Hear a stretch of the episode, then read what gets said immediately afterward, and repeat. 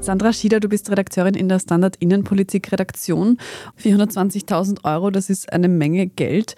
Wenn das in bar übergeben worden sein soll, gibt es denn da Aufzeichnungen darüber? Also belastbare Belege, dass das alles wirklich so passiert ist, gibt es bislang nicht. Es ist nämlich so, dass Strache sehr viele Bargeldausgaben getätigt hat und die Ermittlerinnen und Ermittler sich im Zuge der Spesenaffäre gefragt haben, woher kommt dieses Geld? Sie konnten sich einfach nicht erklären, woher Strache über so hohe Mengen an Bargeld verfügt hatte. Und Strache hat dann den Ermittlern gesagt, dieses Geld hätte er von einem Freund als Darlehen erhalten.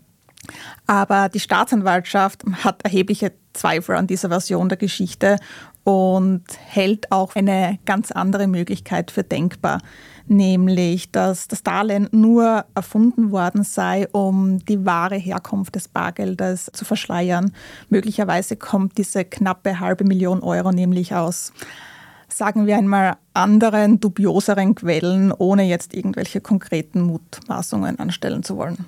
Mhm. Das ist zumindest der Verdacht der Staatsanwaltschaft.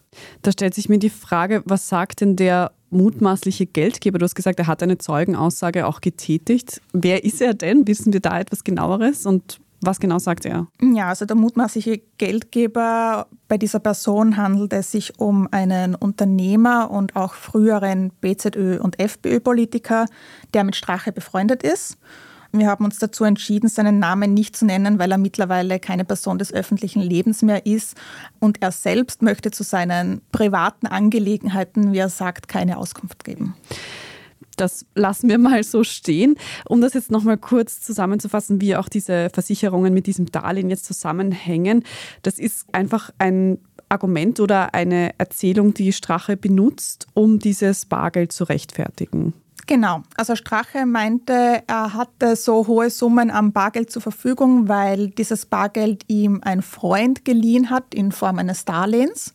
Und die Ermittlerinnen und Ermittler haben Strache dann natürlich daraufhin gefragt, und wie wollten sie diesem Freund dann dieses Darlehen zurückzahlen? Und daraufhin hat Strache gemeint, ähm, als Sicherheit hätte er diese Lebensversicherung hinterlegt.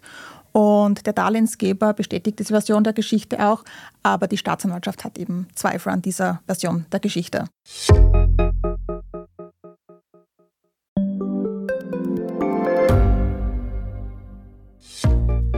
Was unternimmt Österreich eigentlich gegen den Klimawandel? Wie viel betrogen und bestochen wird im Profisport? Und wieso verdienen Frauen immer noch weniger Geld als Männer? Ich bin Margit Ehrenhöfer. Ich bin Tobias Holub. Wir stellen die brennenden Fragen unserer Zeit. Und die Standardredaktion liefert Antworten. In Thema des Tages von Montag bis Freitag um 17 Uhr, überall, wo es Podcasts gibt.